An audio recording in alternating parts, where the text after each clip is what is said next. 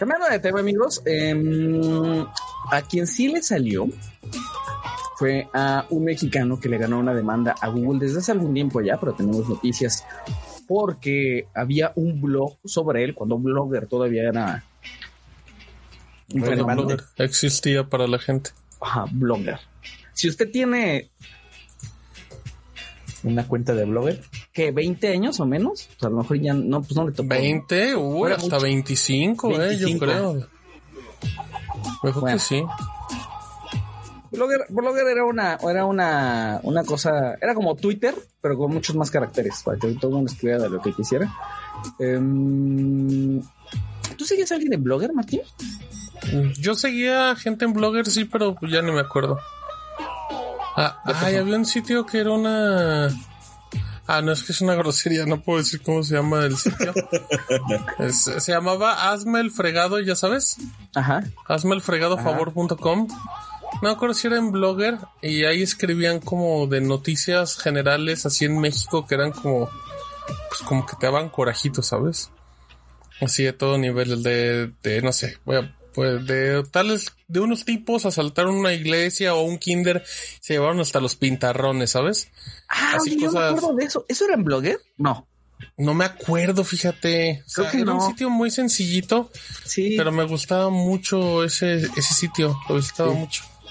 Sí, y sí, sí recuerdo otros de bloggers, pero la verdad ahorita si me dicen el nombre, pues no. La última publicación en el, en el Facebook de Hazme el fregado favor 27 de junio del 2018. Haciendo un chiste de saga, qué ironía. Eh, si usted andaba en esas, en esas ondas de, del blogger, a lo mejor en algún momento se encontraron con una entrada que decía Ulrich Richter Morales y sus fregaderas a la patria. Sin fregaderas. Y más explícito. Entonces, Ulrich Richter Morales en realidad es un abogado penalista al, que le mandamos salud. A ver si lo buscamos en estos días para platicar con él. Eh, es un abogado penalista y en esa entrada de blogger que alguien escribió, se le acusaba de un montón de cosas, se le acusaba de vínculos con crimen organizado, con lavado de dinero, con cosas de narcotráfico, muchísimo. Y en su momento, Richter Morales le dijo a Google, oye, ¿sabes qué? La neta me está afectando el que haya esta entrada, entonces necesito que la borres. Google no respondió por un tiempo. Después sí, fue como, pues, claro que la vamos a borrar y después no pasó nada. Rick Morales empezó un proceso entonces porque dijo que le habían dañado de manera, em, sí, como de, de manera irrevocable su reputación como abogado y también con, con daños a la familia. Entonces demandó a Google y en 2000, hace varios años, no me acuerdo en qué año fue, pero yo creo que ha sido como 2016, 2017, por fin se, le falló a favor de, de, Richter Morales y se obligó a pagar a Google algo así como 2 mil millones de pesos, si no estoy mal.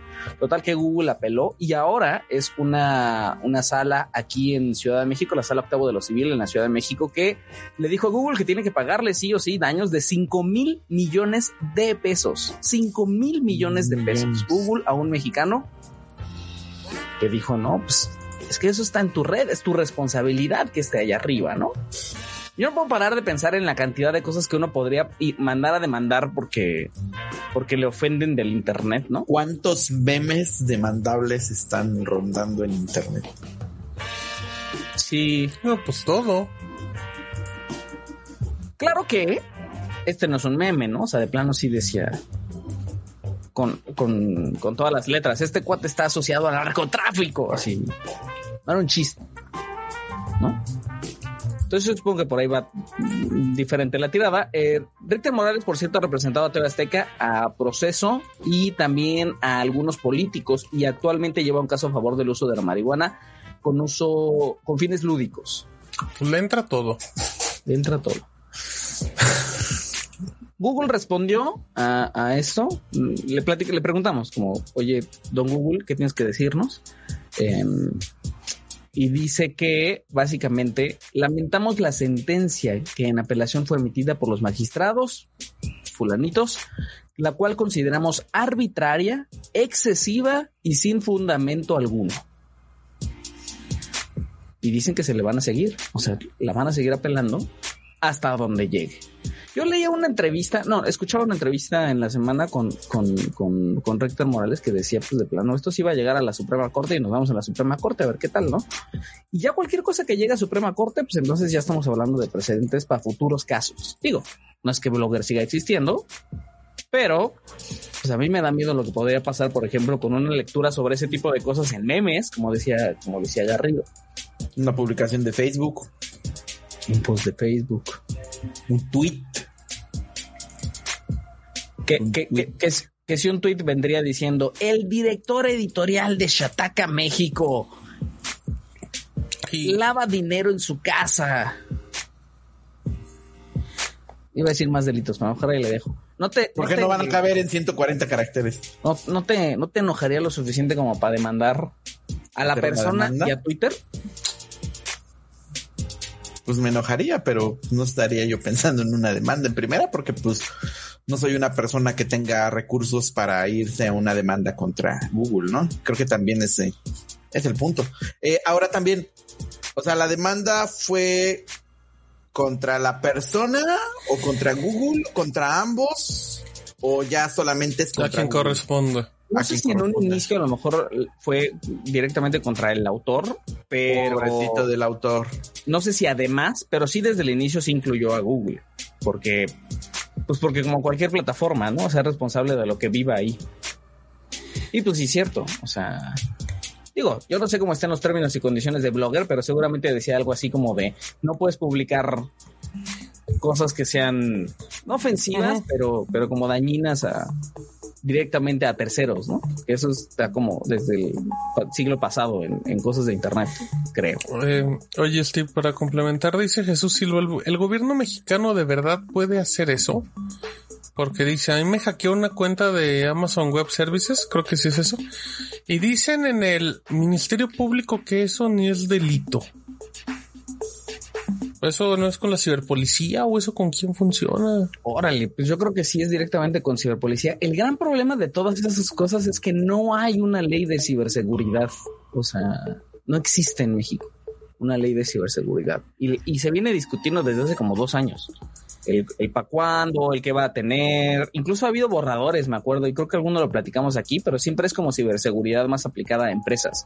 O sea, se, una empresa a la que le hackeen tiene que avisar, ¿no? O sea, tiene que levantar sus denuncias, porque pues a lo mejor ahí van datos personales de los clientes, como lo que le pasó a iVoy, por ejemplo. Pero a personales, pues, la neta es que sí está difícil. No hay, no hay marco regulatorio que sea súper claro en esas cosas. Dice Luis Mercado, eso va a ir a la Corte Interamericana, pero debe haber un disclaimer en los términos de uso donde no es responsabilidad de Google lo que se publique, ¿no? Creo que en Twitter hay eso. Pues se supone. a lo mejor, hay disclaimers en todos, pero... A, lo mejor esa era la defensa de Google, ¿no? Oye, Steve, antes de que sigas con el tema, te vemos un poquito borroso. Te, te vemos borrachos. Ándale, Ibas. Ándale. Ay, no. Sí, pero. La mano se ve, pero en 4K. Enfoque, ahí, Está, ahí está, maravilloso. No, pues nada, pues en realidad ya acabé. Em, ah, nos vemos en la Suprema Corte. Eh, a ver cuánto, cuánto, a ver si eso pasa en el 2025, tal vez, ¿no? No sé cuándo cuándo pueda pasar, pero este tipo de cosas suelen tardar mucho. Imagínense, si estamos hablando de, un eh, pregunta, ¿todavía sigue en línea la eso? ¿La ¿Todavía es visible la entrada? publicación? No, no, no, no, no, no, no, ya no está visible. De hecho, yo no he leído el blog porque no está visible, pero seguramente alguien tiene copia. Seguramente está en Reddit. Internet Archive. En stream. Bueno. y ya, amigos. Metroflog. Antes de. Imagínate que, que te hubieran difamado en Metroflog, ¿no te daría coraje? En High Five en MySpace. Bueno, luego, luego el tema de videos así acababan en sitios de otro tipo de videos ahí alojados. También eso era cierto. O sea, ¿te pasó que se publicara un video tuyo, por ejemplo, en High Five y, y lo que te lo encontraste? Ah, no, no, no, videos míos no, pero películas o cosas así se encontraban en otras plataformas de videos para un público totalmente diferente. A nosotros. Oye, pues no está tan alejado. Bueno, sí un poquito, pero, pero lo puedo conectar. Cosa con Pornhub, pues que Pornhub seguramente en algún lugar dice yo no soy responsable de, de, lo que esté aquí, ¿no? Siempre pero evidentemente si los términos y condiciones. Pero evidentemente sí es responsable, ¿no? También. O sea, o sea, o sea al final de cuentas... ese argumento es de que, o sea, Sí, sí se lavan las manos. Pero no soy responsable. sí, porque al final, si, si, suben contenido que no es consensuado, la fácil es culpar al usuario, pero también ahí la plataforma tiene algo ahí que ver, aunque uno no quiera. Y el tema de la automatización, ¿no? Que se ha discutido mucho con, con Facebook de dejarle a, a una, de dejar a un, que un algoritmo sea el que termine decidiendo que sí o que no debe de estar. Y que no haya un humano real tras la decisión de que si ese contenido viola el reglamento o no lo viola, ¿no? Bueno, dice Pornhub que hace las dos cosas, que tiene automatización, pero que también tiene gente. Y de ahí que un empleado, un ex empleado de, esas personas que se dedican a filtrar haya terminado hablando con, con The New Yorker eh, la semana pasada y que les dijera, no, pues sí, este, sí bajábamos los videos, pero dejábamos las cuentas y veíamos los videos que se subían una y otra vez porque no se bloquea la, la cuenta. ¿no? así como tienen algoritmos, deberían de detectar automáticamente esas cosas. Que no pasa. Ahora, creo que, creo que el tema es, o sea, no, no recuerdo cómo funciona Blogger, seguramente como con publicidad y banners y ese tipo de cosas, pero el asunto es que el contenido que está arriba, con ese monetizas, con ese estás ganando dinero. Sí.